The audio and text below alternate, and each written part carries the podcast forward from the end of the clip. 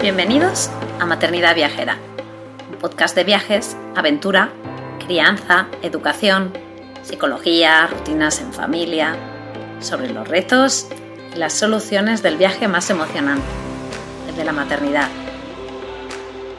Si este programa te inspira, si te da ideas de viaje, te anima a vivir nuevas aventuras, te reta a salir de tu zona de confort, si te ayuda a mejorar tu pad maternidad en general tu vida o si simplemente te alegra un poquito tus días, te animo a apoyarnos formando parte de nuestra membresía anual.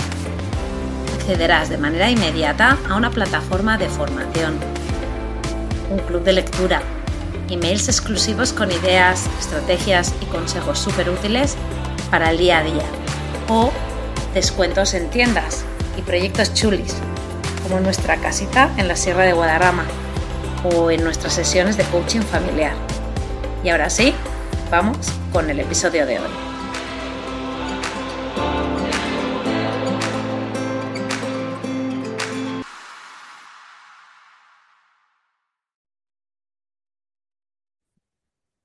Hola Natalia, bienvenida al club de lectura de, bueno, de Objetivo Libre, pero bueno, ya eh, eh, maternidad viajera, de, toda esta mezcla de, proyectos que llevamos entre manos.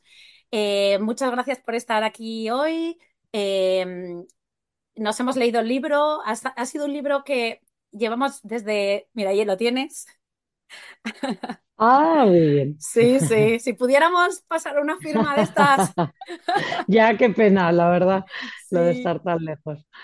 y, y bueno, pues que ha tenido mucho éxito en comentarios, ¿no? Nosotros eh, llevamos desde el mayo pasado eh, haciendo un libro cada mes más alguno extra. Em, y entonces se ve en la cantidad de comentarios de cada mes, pues se ve un poco lo que nos despierta cada uno. ¿Pero hacéis libros todos de tipo desarrollo, temas así, o también hacéis novela? Hemos hecho, ¿cuántas novelas hemos hecho? ¿Dos solo? ¿Tres? Ah. Vea, ¿tú te acuerdas? yo creo que no hemos llegado una o dos. ¿eh? Una o dos, poco, poco. muy pocas. Se, proponen, pero al final aquí todas quieren estudiar un montón, aprender de cosas nuevas y cada día, cada mes sale un tema diferente. Ah, qué bien. Sí, sí. al final leo mucha no ficción también ahora, la verdad.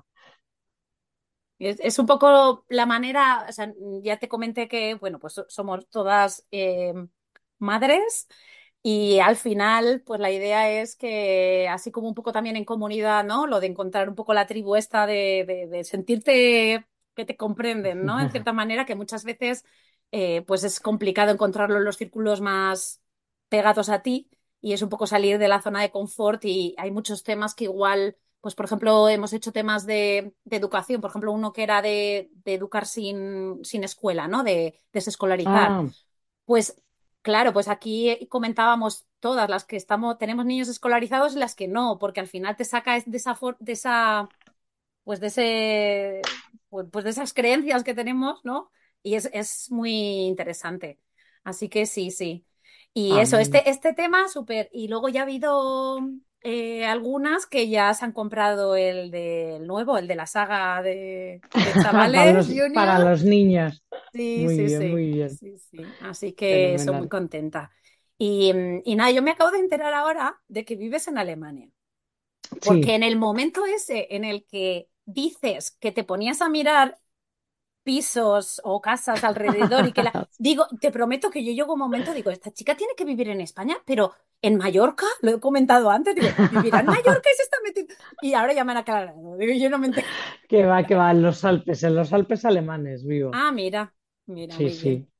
Eh, pues aquí somos también un poco de diferentes nacionalidades, diferentes lugares donde vivimos. Pues Leo vive en Irlanda, yo vivo en Estados Unidos, Em, Ana es de México y va ah, moviéndose. Eh, creo que Celia Carmen, Elizabeth eh, viven en España, Silvia ahora está en México. O sea que estamos ah, un poco. internacional total, muy bien. Internacional total. Así que nada, chicas, ya. Mm, poneros a hablar.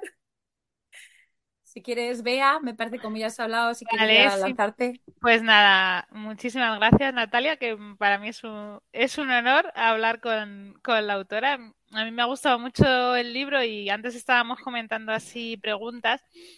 A mí me quedaba cuando explicabas el tema de la inversión, que a lo mejor es el punto en el que tengo que entrar yo ahora, ¿no? En, en poner más mi, mi dinero a trabajar. Si recomiendas buscar un asesor financiero independiente, no ir a tu banco o ir de banco en banco, y cómo encontrarlo, cómo encontrar un buen asesor financiero Bueno, que te Como el criterio que seguir, ¿no? El criterio a ver, seguir para fiarte. A esto ver, en el, en el libro lo- no sé, lo he visto, no lo he visto así como es que no es un, Es que no es un tema fácil, sobre todo en España. O sea, por ejemplo, eh, las que estáis en Estados Unidos, hay países en los que esto está muy instaurado, la figura del asesor financiero, pero en España es que hay muy pocos independientes.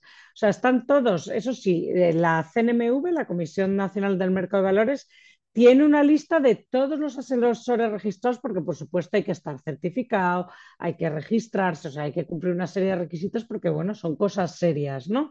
El momento en que ya te pones a asesorar sobre inversiones. Otra cosa son los coach financieros que te pueden ayudar a organizar tu ahorro, tú no sé qué, pero el momento en que te metes en inversiones, la regulación ya es bastante más seria y es que hay pocos. O sea, tú, de hecho, en Alemania, que son una población de 80 millones, solo hay 400 asesores financieros registrados. Son poquísimos y en España menos todavía. Entonces, hay pocos y además de los pocos que hay, no todos son asequibles a, a, bolsillos normales. Cada vez hay más, pero bueno, hay algunos que están eh, más especializados en grandes patrimonios. O sea que realmente es que la oferta no es mucha. Con lo cual, lo primero, asegurarse de que están registrados, porque yo sí que he visto eh, gente asesorando sin tener los permisos necesarios y eso es peligroso, ¿no? O sea, porque te pueden... De hecho, a mí me escribe, a mí, claro, me escribe mucha gente y me escribe una chica una vez y me contó una historia tremenda de alguien que se había apuntado como que teóricamente era asesor financiero y tal, pero por fuera de su trabajo habitual le estaba recomendando unas cosas en unos países rarísimos con bueno, un producto que tenía una pinta de, bueno, no tenía pintas, que luego la empresa estaba la, eh, con, con, una alerta de peligro de fraude, ¿no? Entonces, siempre que esté en la lista de la CNMV o, o del país en el que estéis, que sea un asesor registrado, que tenga todos los permisos. Entonces, hay pocos. Entonces, como hay pocos, pues si das con uno que, que te guste y, que tenga las garantías suficientes y el precio eh, que te convenga, pues fenomenal. Y si no, ¿cuál es la otra opción que tenemos? Pues eh, hoy en día en Europa, por lo menos, y me imagino que en casi todos los países eh, en los que vivís será muy parecido, eh, todos los asesores, también los no independientes, los que trabajan para un banco, para una gestora, para una aseguradora, están por ley obligados a tener eh, la misma formación, digamos. O sea, que aquí formado está todo el mundo, todo el que te va. Entonces, no es que el de un banco o el de una aseguradora o el de una gestora vaya a ser malo necesariamente. O sea, no, te puedes fiar eh, de que el conocimiento tiene. Lo que tiene también es una cartera de productos suya propia que obviamente es la que, la que te va a intentar vender, ¿no? Dentro de su cartera sí que, te va, sí que te va a asesorar bien y te va a decir lo que te conviene a ti, pero en el fondo es como si tú te vas a Zara, no te van a decir, oye, no, pásate a H&M que te van a sentar a ti mejor los vaqueros, te van a colocar los suyos. Entonces, si no encuentras un independiente que te vaya, yo lo que haría es comparar, es decir, no quedarte con el primero, ir a varios sitios. Lleva más tiempo, es más rollo, pero al final estas son decisiones que son un poco más a largo, ¿no? Entonces, merece la pena, igual que la gente se pasa horas y horas comparando opiniones y tal online para comprar una tostadora, pues para, para dejarse asesorar y para elegir un, producto de inversión, pues al final comparar es lo mejor. Y siempre con gente que esté registrada en la CNMV, que tenga los permisos. Y esto además que se puede ir a la CNMV y buscar la lista, porque alguno en su web puede poner tengo el permiso, bla, bla, y, y, ser mentira, porque por desgracia sí que hay chiringuitos financieros. O sea, sí que hay webs por ahí ofreciendo milagros que, que no son milagros, ¿no? Pero bueno, y si no, si no encontramos un independiente, que ya digo que en España es que no es fácil, porque hay pocos, pero los hay, o sea, eh, los hay. Mira, por ejemplo, hay unos que, que, son unos chicos encantadores que se llaman Mi Capital, que lo que hacen es asesorarte en tu banco.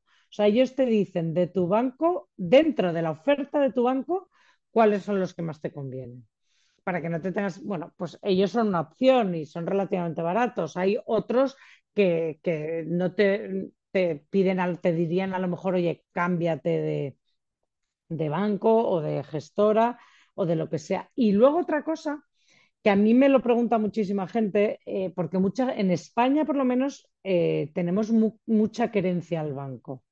Es decir, es, un país que está muy bancarizado, que parece que el banco siempre es lo más seguro. Sin embargo, en productos de inversión, la, una cosa es que luego ya tú elijas una inversión de, más riesgo de menos, tipo bolsa o tipo no, pero a nivel de seguridad, de que sea fiable y tal, eh, los fondos de inversión, por ejemplo, que te vende una gestora o un robo advisor, que tiene un nombre muy feo, eh, pero son igual de seguros, o sea, cumplen la misma legislación y tienen el mismo nivel de seguridad que el de un banco. Es decir, no nos tenemos por qué limitar a la oferta de un banco tradicional, podemos consultar con gestoras que son, de hecho, especialistas en inversión y, de hecho, muchos de los fondos de inversión que te venden los bancos, como hoy en día es muy común lo que se llama arquitectura abierta y es que te venden fondos de muchas gestoras. O sea, el con lo cual, no descartar estos otros proveedores de productos de inversión, que además son especialistas en inversión, como gestoras, incluso las gestoras online y los robo-advisors, que tienen las mismas garantías que un banco, exactamente las mismas. No te ofrecen, eh, te da la misma seguridad, a veces con comisiones más competitivas, y, están igual de supervisados. O sea, es que de hecho probable, a lo mejor tu banco te vende un, fondo de esa misma gestora. O sea que, pero el problema es que hay que rascar un poco. La verdad es que hay que dedicarle un ratito. Sí, yo del libro me ha quedado claro que a mí me voy a centrar en los fondos indexados y ahí voy a empezar a investigar, que me parece así un poco eh, centrar el tiro. Eso lo hace más fácil porque, bueno, fondos indexados tienes en todos los bancos, quiero decir, hoy en día te los ofrece cualquiera, pero luego hay también varios en España que tampoco son tantos, eh, proveedores online, robo-advisors, que tienen unas comisiones muy bajas y, como digo, son exactamente igual de fiables. O sea, eh, mientras sean de los registrados y, tal, son exactamente igual de fiables y, co y, cobran comisiones muy bajas, que cuando uno in invierte a largo plazo, eh, las comisiones al final se acumulan, o sea, se comen gran parte de tu rentabilidad, con lo cual eh, siempre hay que mirar mucho las comisiones porque es rentabilidad negativa directamente y la rentabilidad positiva siempre es un, pues sí, todo va bien, pero la negativa de las comisiones la pagas siempre, con lo cual conviene investigar. Y ahí sí que hay, hay opciones muy buenas ¿eh? y, y, completamente fiables. Hoy estábamos hablando en el grupo que tenemos, estábamos hablando del, del concepto este de, ay, ¿cómo os he dicho? Lo de ser vago, intelectualmente vago. Ah, sí.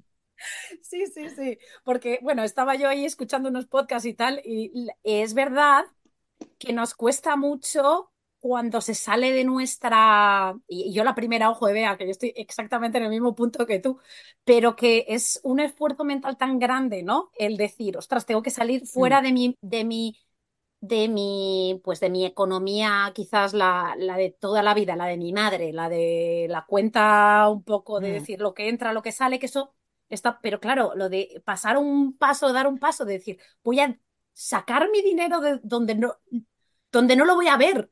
Porque claro, yo creo que es que visualmente el decir, tengo la cuenta, lo tengo allí, y quizás eh, el concepto de sacarlo quizá del banco, No hay por qué sacarlo del banco. O sea, como digo, casi todos los bancos tienen ahora lo que se llama arquitectura abierta, entonces tienen sus productos y los de un montón de, o sea, tienen de todo. Otra cosa es que a lo mejor de primeras te ofrezcan los suyos propios, ¿no? Porque, bueno, en el fondo es- son los que más comisiones eh, más les revierte a ellos, pero también a tu banco le puedes apretar un poco las tuercas, como quien dice, ¿no? Es decir, vale, este que me has enseñado primero, bien, dame más opciones, con más porque tienen realmente una oferta enorme y a lo mejor tienen querencia ofrecerte siempre pues el mismo, el que en ese momento están empujando, pues porque son las consignas comerciales, etcétera, pero tú hay, lo que hay que perder es verdad es el miedo a preguntar. Y en estos temas hay muchísimo miedo a preguntar, pero luego el que no llora no mama. Y en temas de bancos es que es tremendo. O sea, el que más pregunta, el que más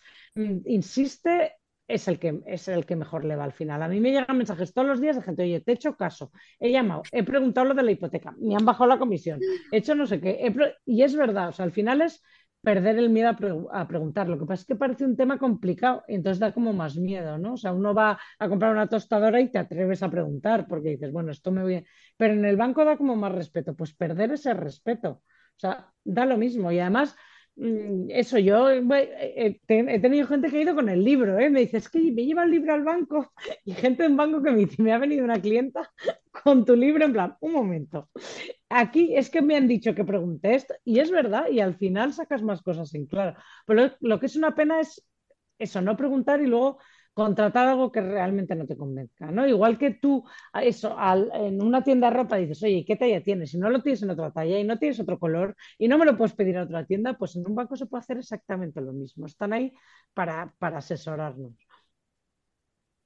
Yo te quería preguntar sobre qué opinas sobre las finanzas sostenibles que están empezando eh, bancos a ofrecer y quería saber tu opinión sobre ello. Eh, bueno, yo eh, sobre las finanzas sostenibles eh, tengo el corazón partido, como quien dice. a ver, el futuro va hacia las finanzas sostenibles y además es lo suyo porque las finanzas pueden hacer mucho por la sostenibilidad y es el futuro, es el camino, etc. todavía están mm, poco desarrolladas y luego llega un momento que se le llama todo sostenible, ¿no? O sea, que se le pone a todo la etiqueta, te corremos el riesgo de que al final sea todo sostenible. Es verdad que se está avanzando mucho, que se ha hecho una taxonomía, que la regulación está avanzando, que se está estandarizando para que no todo pueda ser verde, pues como la comida, ¿no? Para que no todos eh, puedan poner las mismas etiquetas. Entonces, yo creo que son el camino a futuro eh, que todavía no está ahí y luego además que se está centrando mucho el tiro en la inversión sostenible, que por supuesto es muy importante, pero que tiene que, eh, eh, pues ahí todavía en España no se han introducido, otro tipo de, productos como por ejemplo los préstamos sostenibles, o sea que tú puedas tener una hipoteca sostenible que además probablemente vaya a tener, pues al final vaya a ser más barato, pues la vayan a, subvencionar o a, promocionar de alguna forma. O sea que hay que, eh, se tiene todavía también que, aumentar la oferta de productos sostenibles, que no solo tenga que ser inversión necesariamente, sino que puedas tener una cuenta sostenible, un, un crédito sostenible, etcétera, pero todavía es incipiente. O sea, en España las hipotecas sostenibles, por ejemplo, es que son marginales, pero en otros países eh, ya hay muchas. Y luego lo que ha pasado con la, con la inversión sostenible es que la gente, que yo esto lo he hablado eh, incluso con autoridad, o sea, con, la gente de las comisiones eh, y, de la Unión Europea y tal, digo, al hacer este producto sostenible se ha convertido un poco como en un producto de lujo. Quiero decir, el que haya inversiones no sostenibles, inversiones sostenibles, lo que ha hecho es que la gente lo, perciba como un producto de lujo. Entonces, ¿qué pasa? Que cuando las cosas van bien y las inversiones eh, van fenomenal, entonces la gente dice, ah, sí, pues oye, ya que la bolsa sube, ya que invierto, quiero que mi producto, que mi fondo de inversión también sea sostenible. Pero en el momento en que cayó la bolsa, es decir, en el momento de 2022, cuando se la pegó todo, cuando el, mercado va mal, a la gente ya no le importa lo, que su inversión sea sostenible. En ese momento lo que te importa es que tu inversión, porque tú por qué inviertes? Para ganar dinero.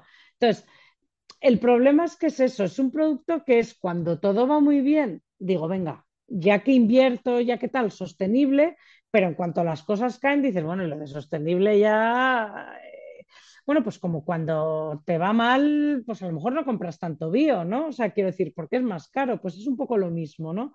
Que yo creo que habría que ir más hacia un sistema de, más como las neveras, ¿no? De, tengo desde la hasta la F de, de eficiencia energética, de clasificar todas las inversiones para que tú, a igualdad de condiciones, digas, hombre, pues si me cuesta lo mismo y tal, me llevo la A, me llevo el más eh, el, más eficiente, el más sostenible, pero no que sean como una, una categoría aparte. Porque el hacerlos una categoría aparte lo que hace es eso, que cuando las cosas van bien hay mucho interés, pero yo lo noté claramente. cuando la bolsa iba a tometer y tal, me llegaban un montón de preguntas. Oye, fondos sostenibles, no sé qué. En cuanto cayó la bolsa, es que no he vuelto a recibir una pregunta más. Y hace dos años. Ya nadie me ha preguntado, tú eres la primera.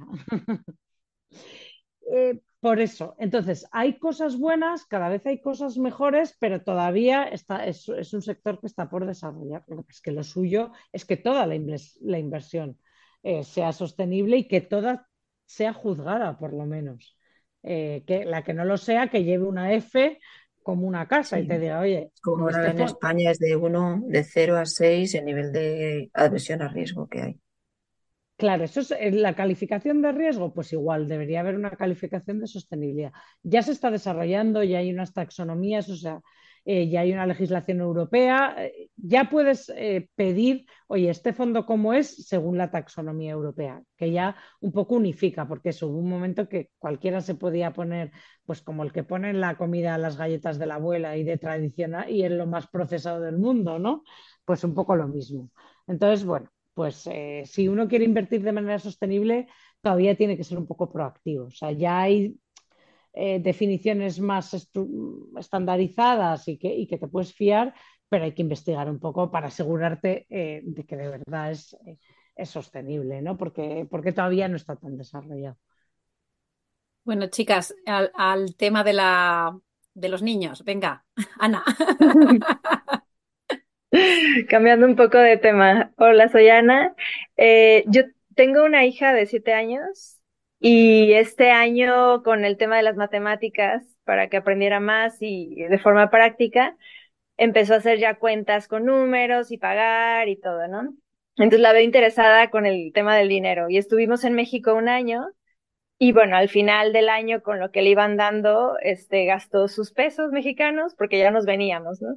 ahora llega aquí y dice, no tengo euros, mamá, o sea, como, ¿de dónde lo saco, no? Y entonces, eh, pensando un poco en el tema de las pagas, que hasta ahorita no le hemos dado, porque tengo un sentimiento encontrado, ¿no? Y un día en un podcast tuyo mencionaba sobre las pagas y tengo ese o sea, el, tema de ahora de enseñarle también a administrar, una parte a ahorrar, como que tengo ganas de irle enseñando eso, por eso también estoy estudiando, pero mm, es la duda de si, o sea, qué ventajas y desventajas hay a un niño darle la paga cada semana o no sé, una vez al mes, o hacer que ese niño se la trabaje eh, vendiendo, por ejemplo, ahora que vendemos cosas de segunda mano o, o haciendo alguna tarea, ¿no? Pues era un poco escucharte con tu experiencia y, qué recomiendas, ¿no? A ver, yo creo que la paga es un instrumento muy bueno y muy potente, o sea, es de toda la vida igual que la hucha, ¿no? O sea, el, hecho de ir metiendo, ir acumulando también es, es, una cosa muy tradicional, pero que funciona muy bien. Y yo creo que la paga es, es interesante porque el que se gana en el dinero y tal está muy bien, pero llega un momento cuando van haciéndose más mayores que realmente si la paga les va a valer para, para financiar un poco su vida, pues probablemente no puedan trabajar, además de ir al colegio, además de tal. Quiero decir, yo mm, para lo, para lo normal, ¿no? Para sus gastos habituales, pues que siempre tengan que hacer un trabajo por para que tú les pagues todo, pues va a ser complicado, ¿no? Para ciertas cosas extra, sí. Entonces, yo creo que la paga es interesante, hay que irla adaptando a la edad del niño, o sea, no puedes empezar a lo mejor con siete, la tuya es muy pequeña para decir, a partir de ahora te lo vas a pagar tú todo y yo te doy una paga, ¿no? Eso sería un poco demasiado. Con siete sí que es interesante empezar con una paga pequeña pero regular y para caprichos, porque ahí ya empiezas a distinguir, ¿no? Lo que son tus gastos así más normales, como puede ser la ropa que necesitas, la comida normal que comes por ahí y, las actividades normales, lo que ya son caprichos. Y estos ya, las chucherías, los cromos, te los puedes ya empezar a comprar de tu dinero. Y ahí sí que es interesante la paga, eh, hacerla de forma regular, porque eso te empieza a dar una idea de que los gastos y los ingresos no siempre pasan al mismo tiempo.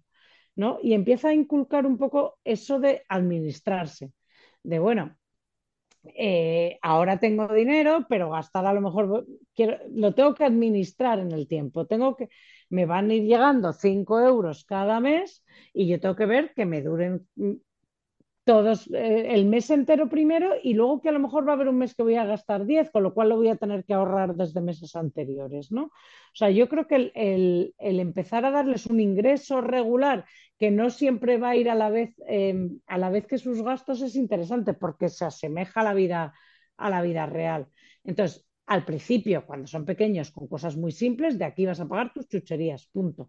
Y hacer siempre la paga esto es una opinión personal mía, que bueno, se puede estar de acuerdo no. Yo tiendo a ser un poco rata. O sea, que vayan un poquito justas. ¿Por qué? Para que, para que se tengan que administrar un poco, ¿no? Porque si les pones una paga demasiado alta, bueno, pues que se lo pueden comprar todo, ¿no? Eh, ya está, no, no tiene más misterio. Y entonces, lo que voy haciendo con la edad, lo ideal es ir aumentando el número de cosas que pagan de su paga.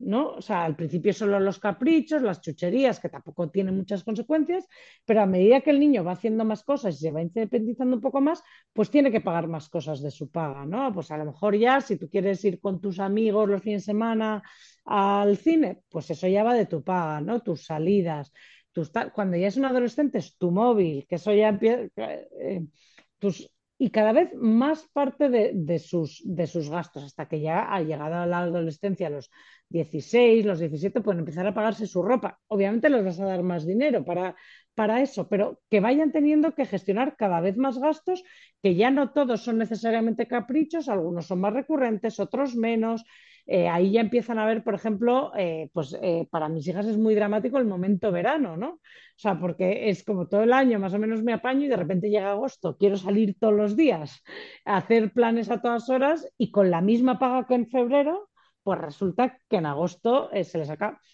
Y eso ya de pensar en enero, empezar a decir, ay, que en agosto voy a querer salir todos los días pues ya es una forma de irse habituando un poco a lo que es la vida más adulta. Entonces, yo sí que yo creo que la paga es, un instrumento muy interesante, que por eso es de toda la vida, porque realmente funciona y que bueno, que lo vas adaptando a la edad del niño y lo vas sofisticando un poco más para que aprendan eso, a administrarse, no solo que les llega hasta el final de mes, sino ya a lo largo del año y aprender eh, eso, a, aprender un poco a planificar, a, pensar un poco, eh, a prever, que al final es el secreto de las finanzas realmente, no vivir al día, sino empezar a pensar un poco más a largo plazo. Y eso con la paga eh, sí se puede ir inculcando poco a poco. Ok, muchas gracias. Y por ejemplo, el, o sea, de la paga, empezar a enseñarles que uno, no sé, si son cinco euros, ¿no? O sea, uno ahorrar, otro invertir y otro gastar, o sea, algo así, ¿crees que es interesante? Eso es ideal también, ¿no? Si ya se va inculcando un poco el, ahorro y sobre todo el ahorro a largo plazo, es decir, oye, de esta paga, eh, este, lo que pasa es que eso, hay que inculcarlo y ya, para que lo hagan proactivamente, o sea, sobre todo porque si al final solo hacemos nosotros, está fenomenal porque les estamos acumulando dinero, que lo, pero no les estamos inculcando el hábito. Con lo cual lo importante es explicarles que es importante, explicarles que debería ser así y luego dejarles a ver si efectivamente eh, lo hacen o no lo hacen, ¿no? Porque, bueno, eso que, eh, que las mías, por ejemplo, es que son muy de, ay, este mes no he podido, ¿eh? lo he intentado, pero no en largo plazo. Pero bueno, está bien. También, además, es que los niños tienen mucha personalidad financiera, o sea, yo solo veo con mis hijas que tengo cinco, las tengo ahorradoras, las tengo manirrotas completamente. Y, bueno, pues está bien que la rota aprenda a ver, eh, pero, pero bueno, eso, darles la oportunidad, explicarles la importancia y ver si de verdad desarrollan ese, ese hábito de constancia. Y luego, si lo dejan, les puedes explicar, hombre, es que si hubieras seguido manteniendo este hábito, ahora tendrías tanto y ahora podrías hacer eso que hoy no puedes hacer porque no lo has hecho precisamente, ¿no? O sea que sí, eso también es muy interesante. Va, buenísimo. Gracias. Disculpad que, perdona Laura que interrumpa, es que tengo una anécdota muy buena de esto que cuenta Natalia de los caprichos, que nosotros, bueno, hemos, mis hijos tienen 10 y 7 años la pequeña y hemos intentado ir inculcando esto que dice Natalia, llevamos ya un tiempo y el año pasado en enero les dije que como ya iban, la pequeña ya se daba más cuenta, pues todos los porque íbamos por Madrid, íbamos, iban diciendo, quiero ir a ver el Rey León, quiero ir a ver la magia de Jorge Blas, quiero ir a ver a mm. tal. Y les dije, bueno, pues a partir de este enero ya los espectáculos que queráis ir a ver, pues os lo pagáis de vuestro dinero, porque eso es como un, un extra, ¿no? Es no y en ese mismo momento, pues la pequeña me dice, mm, ¿y cuánto cuesta ir a ver el Rey León? Y yo, pues, pues más de 100 euros cuesta la entrada. Y dice, bueno, pues yo ya no quiero ir a ver el Rey León. o sea, en el momento que ella era de su dinero, de que lo tenía que administrar, le parecía ya demasiado y cambió totalmente sus prioridades y, sus caprichos. Es que cambia mucho la cambia mucho la película, claro, claro de cuando te lo, mismo que te inviten, claro. Nada que ver, nada que ver, claro. Por eso eso está muy bien, ir ampliando el número de cosas que pagan ellos y ahí estableces prioridades, claro. Y tenía seis años, que no te estoy hablando. Dijo, no, pues ya voy a pensar otra cosa. Mi hija que está ahorrando para comprarse un caballo y ¿Ah, lleva ya hace varios años.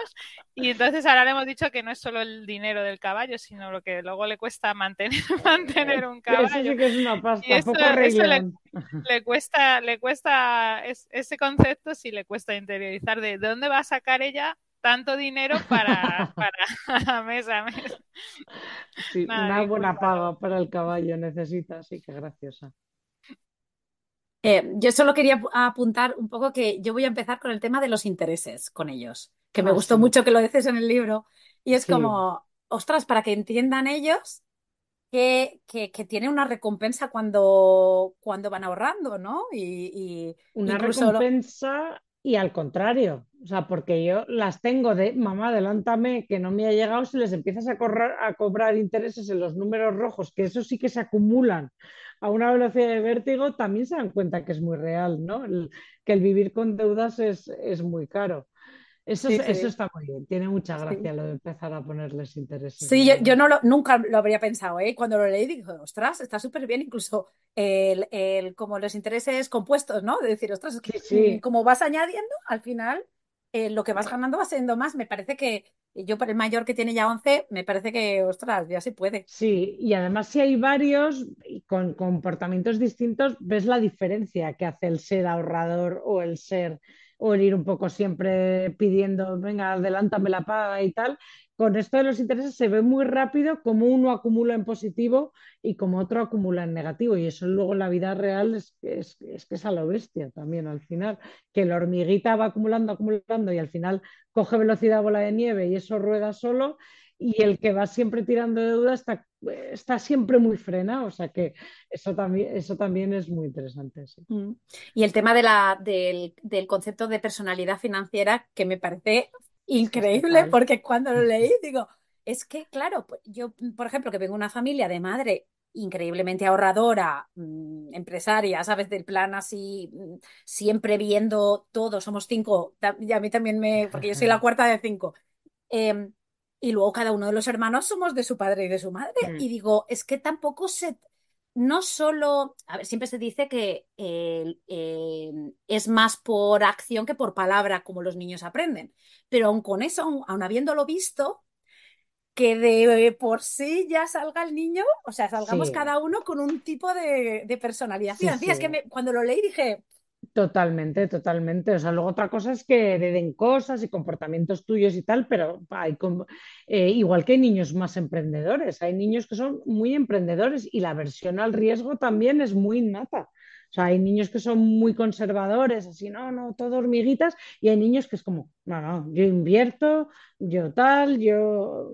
Es, muy, es muy divertido y es verdad que es muy innato. Mm. Entonces, pues según qué niño, pues necesitará más refuerzo en una dirección, en la de, bueno, sí, emprender está muy bien, pero ten en cuenta... Y otro al contrario, a lo mejor necesita animar porque es demasiado eh, eso, de hormiguita que está muy bien, pero a lo mejor no es lo suficientemente animado. Es verdad que luego hay, como en todo, en la educación, ¿no? Hay que adaptarse un poco a, cómo es cada niño. A cada uno. Elio, ¿tienes alguna pregunta o ya te la solucionaron? No, más o menos sí. Nosotros tenemos un inconveniente y es em, que no todas nuestras familias viven a tomar por saco y entonces en cumpleaños ahora se han puesto todos, sobre todo este año, en regalarles dinero, porque claro, mandar cosas de allá. Entonces ahora están, que encima tengo todos los cumpleaños juntos, que fueron ahora, empezó en diciembre y los otros dos en febrero, están todos con una cantidad de dinero que eh, abruma, te abruma a vos y le abruma a ellos, porque claro, empiezan ahí como si fuera, viste, a tirar manteca El Monopoly.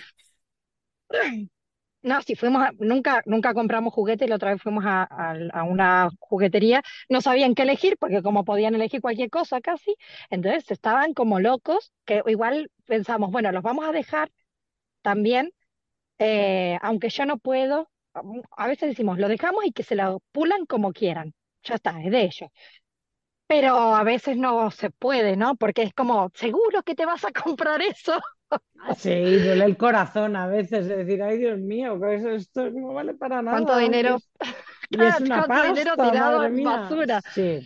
Hombre, yo, que eso a mí también me pasa, sobre todo eso, después de la Navidad, que de repente dices, y ahora estas cantidades, niños a veces muy pequeños, ahí sí que funciona muy bien también el decir eh, eh, lo, que lo que proponía antes de eh, de todo lo que te den las abuelas y tal, cuando son cantidades importantes, la mitad se ahorra y la mitad libre para, o ahí sí que yo creo que se puede poner un poco, un poco de orden, porque es verdad que a veces da una pena cuando los ves, aunque es, a veces puede ser una buena lección, pero hombre, no hay, yo creo que no hay siempre que dejar que se descarrilen del todo, ¿no? O sea, que se puede. Y luego también, con eso también un poco de, yo sí que hago lo de, acordaos del verano que luego viene el verano, queréis ir a tomaros un helado todos los días, al cine no sé qué, pues ahora estáis forrada, en verano vais a estar arruinadas, ir pensando igual esto, hacer ya la hucha del verano, o sea, ir recordándolos un poco. Pero yo creo que con lo de retirar una parte y decir, esto lo vamos a ahorrar o lo vamos a invertir y tal, tampoco está mal,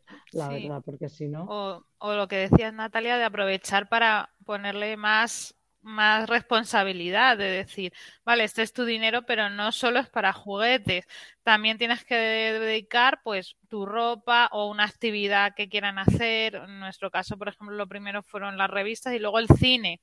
Si quieres ir al cine y quieres palomitas, si quieres un batido, pues eso es de ti. Entonces, si le pones una responsabilidad más, por ejemplo, las zapatillas, pues ya igual las zapatillas, si las quiere de marca tal, mm, porque las llevan ya es mucho más dinero, no es solo, claro, para chuches, pues si le dan 5 euros y solo chuches, pues, pues claro, ven que es lo que les pasaba a los míos al principio, que era solo para caprichos y entonces ellos se veían con, pues para todo lo que. Por eso es interesante, sobre todo cuando manejan dinero, meter más cosas, como tú bien dices, dentro de lo que ellos manejan. Y luego también eso, el de verdad inculcar el una cosa es capricho y luego hay cosas que aunque no parezcan tantos caprichos son caras y como pueden ser unas zapatillas, ¿no? O sea, realmente hoy en día que siempre quieren las zapatillas, nunca quieren las de las del supermercado de dentro sin marca, sino quieren otras. Hombre, pues yo siempre que es, no, es que me digo, tú no, viene tu cumpleaños, viene tu, o sea, mm, vale que ropa que entra dentro de los gastos habituales, pero aún así no hay por qué comprar las zapatillas de 120 euros porque sí. O sea, mm, yo siempre intento ajustar. Eh, pues piensa, eh, pídetelas en Navidad, pídelas por tu cumpleaños, ir que vayan adelantando un poco, ¿no? De cuáles son mis necesidades, pues les tengo que buscar dónde las ubico. o sea, quiero esta, esta cazadora tal, pues eh, la puedo pedir para Navidad, la puedo tal. No siempre que se acostumbran, sino a, gastos muy grandes, como si fueran todo muy fácil y viniera, y viniera todo muy lado, y luego el día que lo tienen que, que, sufragar ellos todo, realmente su dinero, de repente se dan cuenta y dicen, madre mía, una sudadera al año y, y tan contentos. Entonces yo creo que sí que es interesante eh, que empiecen a ver un poco lo que tú decías también, lo que cuesta el Rey León, que son cosas que, de verdad son caras y que a lo mejor si vas, si te llevan tus padres, es que, es que ni te enteras, ¿no? O sea, es que no, no, no eres consciente realmente del valor que tienen estas cosas. Al final también es el apreciarlas. No se aprecia igual una cosa que tú has ahorrado para conseguirla eh, que una cosa que te han dado sin más es que no se aprecia igual ni se disfruta igual tampoco. Y además, obligándolos un poco a posponer al final, y aparte esto está súper estudiado, ¿eh? Eh, tiene más éxito en la vida la gente que, que aprende a posponer la gratificación. Y además es que se disfruta más, porque él vas pensando, oye, pues las zapatillas serán mejor en negro o en blanco, tal. Y, ah, no, pues he cambiado de opinión, mamá. Ahora ya he pensado que casi, porque todo ese, eso que estás eh, retrasando el momento de la compra, eh, eso al final lo vas disfrutando, lo vas pensando, le vas dando las vueltas y tal, y, y le sacas más partido a las cosas que, el consumo instantáneo, que la gratificación instantánea, que el quiero unas zapatillas y las tengo al día siguiente en mi casa, ¿no? O sea que todo lo que sea eso, eh, promover el retrasa tu gratificación, aprende a esperar un poco para las cosas buenas, aprende a hacer un esfuerzo hoy para una recompensa mañana, eso es una lección para todo. O sea, eso eh, les va a hacer personas eh, mucho eh, más capaces de, trabajar para conseguir el éxito y los objetivos que se propongan en el futuro. No solo financieros, de todo tipo al final. Sí, sí, es, una gran lección esa. Eh, chicos, chicas, ¿tenéis alguna otra pregunta? Porque ya veo que se me pasa. Yo te, quería comentar, eh, Natalia, sí, pero primero me quería asegurar de que ellas no, tuvieran nada. que lo comentas un poco en el libro, el tema de hablar del dinero del hmm. tema de hablar del dinero, de yo, por ejemplo, claro, vivo en Estados Unidos, ¿no? Que es la sociedad de, hablar del dinero, ¿no? Claro. Entonces, aquí yo en, mi trabajo, pues todos sabemos lo que cobramos, eh, se habla de lo que se, pues tengo tal, pues yo sé a la que llega a final de mes mal, eh, o sea, sé, la que está esperando el cheque de los 15 días, o sea, mm, es una conversación y a mí siempre me ha parecido que era mucho más em, el choque, ¿no? De España a Estados mm. Unidos y luego ver lo útil que es, ¿no? Porque ya no es una cuestión de, conocer lo de los, las intimidades del vecino, sino de comparar y hacerte tú tu propia, ostras, pues si eso, pues igual es que yo pues debería de pedir un incremento de, una subida de sueldo, o igual me debo de cambiar de trabajo, o igual de esta manera ahorro. O sea, me parece que la conversación de dinero nos crea muchos beneficios y sin embargo en España en concreto, eh, y yo creo que en muchos países eh, igual, como que no se habla de dinero, ¿no? Entonces me apetecía que, no sé, que, que nos... Sí. Hay mucho tabú en España. Eh, por un lado, tiene la parte de ser discreto, que puede, eh, que puede ser positiva en el sentido de no andar contando lo que tienes y tal, pero eh, tiene varios problemas. Uno, que crea mucho estigma al que tiene problemas, ¿no? El no hablar de dineros de problema, parece que cuando los eh, problemas de dinero, perdón, parece que cuando los tienes hay que pues eh, como nadie te ha contado cuando los tenían ellos, parece que eres la única persona en el mundo que se enfrenta a estos problemas. La gente no tiene con quién hablar y a lo mejor hay soluciones fáciles eh, para esos problemas si pudieras hablarlo con alguien que te iba a ayudar, que te iba a contar su caso, que te iba a compartir su experiencia, pues como con todo, ¿no? Como cuando la gente piensa, estoy deprimido y soy la primera persona en el mundo, pues ayuda mucho que, alguien te diga, no te preocupes porque yo pasé por algo parecido y de esto se sale y además eh, mm, te digo que yo fui a terapia y tal, pues con temas de dinero que se sufre mucho y se pasa muy mal, estaría muy bien poder compartirlo más abiertamente primero para sentirte comprendido y no sentirte tan estigmatizado y sobre todo para aprovechar también la experiencia y la sabiduría de otras personas. Y luego ya fuera de cuando no tienes problema, como tú muy bien dices, saber un poco qué ganan los demás y tal, te ayuda un poco para empoderarte a ti, para decir, oye, pues a lo mejor tengo yo que también ir a pedir un aumento de sueldo y, pelear por mis cosas. Tal. Y luego lo que hablábamos, que eh, igual que normalmente tú pides consejo de, oye, me voy a eh, yo qué sé, hablarías si te vas a comprar un coche, preguntarías a tus amigos y dirías, oye, ¿este coche qué te parece? No sé qué y tal. En temas de dinero parece que no se puede hacer, oye, ¿tú qué banco utilizas? ¿Cuánto te cobran? ¿Qué condiciones tienes? ¿Tu hipoteca qué tal? No, parece como que eso es secreto de Estado. Y así lo que hacemos es, no nos beneficiamos de esa sabiduría eh, del grupo que si pudiéramos preguntar y nos, pues nos, ahorraría disgustos, nos ahorraría tiempo y te diría, ay, no, pues mira, yo tengo esta hipoteca aquí que me ha ido fenomenal, llama, te doy el... y ayudaría. O sea, que sí que es interesante porque al final de estas cosas se aprenden, te sientes más apoyado, no te sientes tan solo y luego la gente te puede dar consejos de lo que les ha funcionado y eso no. Y además, por ejemplo, en temas de ahorro, está comprobado que te anima a ahorrar. O sea, que si tú sabes que los de tu alrededor ahorran e invierten y tienen, eh, te anima porque tú no te quieres quedar atrás, ¿no? O sea, también te puede hacer que se contagien las cosas positivas y te piques un poco, pues para decir, venga, pues yo también voy a ahorrar, voy a invertir, voy a, eh, eh, guardar más para el futuro y tal. O sea, que, que, sí, hay que hablar más de dinero, desde luego, que no significa que haya que ir, eso, fanfarroneando, ¿no? necesariamente, pero, pero, de las cosas útiles sí que es conveniente hablar, claro, porque se puede sacar mucho en claro y, y, eso, el hablarlo, en poner en común, en contar las experiencias buenas y malas, siempre es positivo.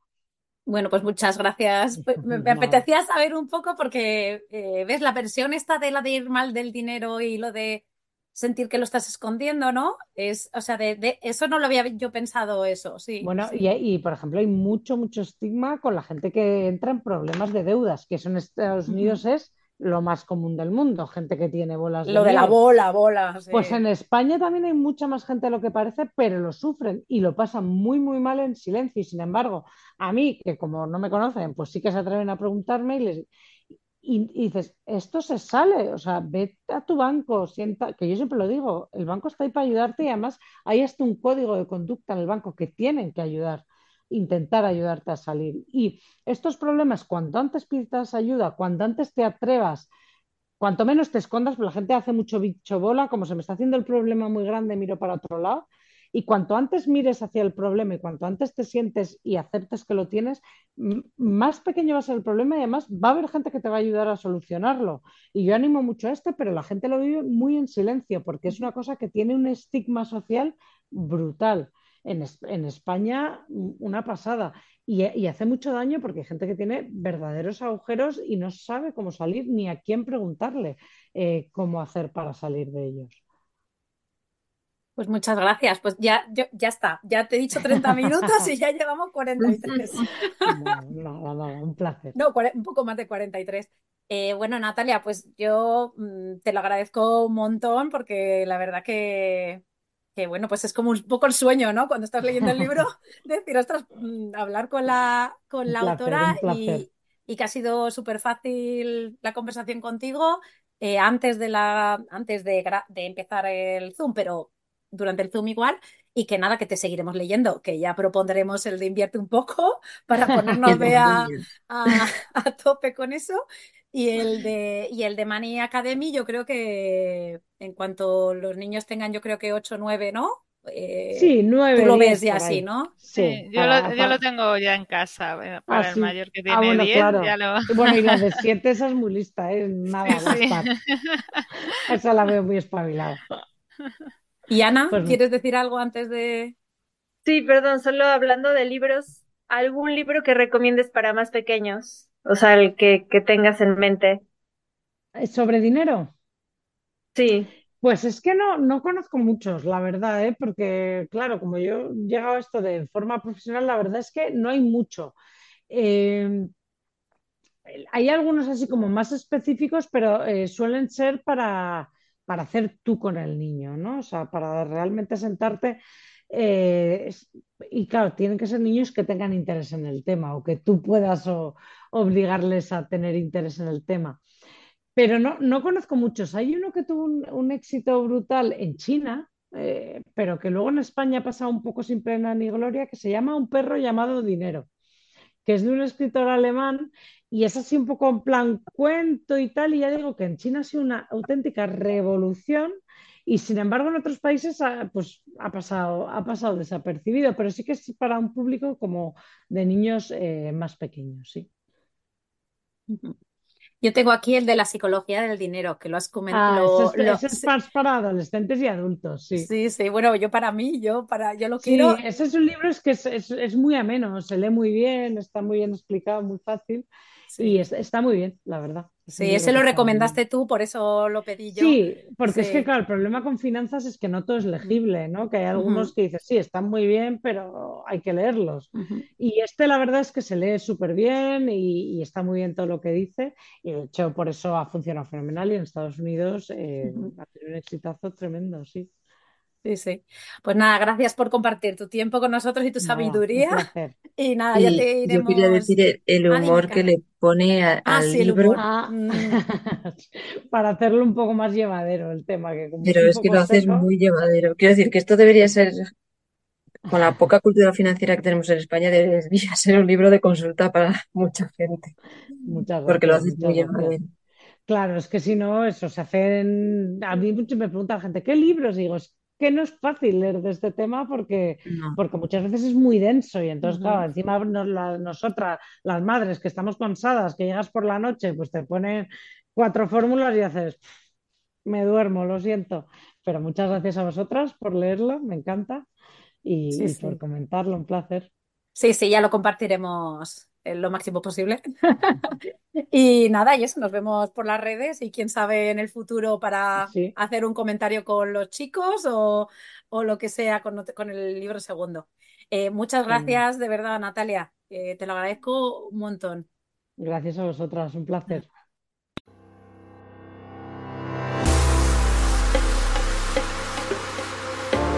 Bienvenidos a Maternidad Viajera, un podcast de viajes, aventura crianza, educación, psicología, rutinas en familia, sobre los retos y las soluciones del viaje más emocionante, el de la maternidad. Si este programa te inspira, si te da ideas de viaje, te anima a vivir nuevas aventuras, te reta a salir de tu zona de confort, si te ayuda a mejorar tu paz maternidad, en general tu vida, o si simplemente te alegra un poquito tus días, te animo a apoyarnos formando parte de nuestra membresía anual.